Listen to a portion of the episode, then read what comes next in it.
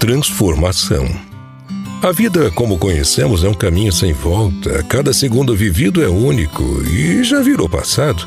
Dentro de nós, a certeza que estamos aqui temporariamente, assim como a lagarta. Estamos nos preparando para um mundo melhor. É interessante como a metamorfose da lagarta nos remete a refletir. Sim, pois a lagarta tem que parar tudo, tem que se isolar e ficar em silêncio, para só então dar um novo sentido à sua vida e agora como uma linda borboleta. Nós podemos todos os dias fazer uma parada para meditar e fazer pequenas metamorfoses, ou seja, parar, meditar e voltar um pouco melhor. Outro fator importante é entender que para o Criador não existe borboleta mais bonita, e sim borboletas. Cada uma é única e perfeita. Nós é que temos a mania de classificar e ficar julgando tudo.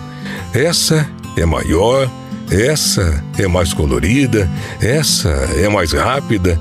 Para o Criador é simplesmente a borboleta. E assim somos nós. Simplesmente as diferenças não existem. Para o Criador somos únicos e muito especiais.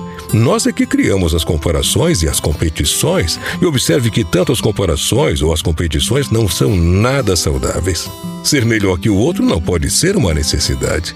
Ser a cada dia a sua melhor versão, sim, isso é uma necessidade. Observar as pessoas à nossa volta nos dá um parâmetro a seguir ou para decidir. Isso é melhor para mim ou não é, mas sem a necessidade de ficar comparando-se. Cada borboleta alimenta-se de uma planta diferente e todas são borboletas.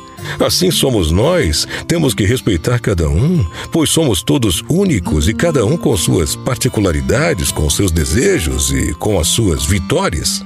É importante lembrar que cada lagarta tem o seu tempo para a transformação e nada pode ou deve interferir. Ela é totalmente responsável pela sua transformação. Assim, também somos nós.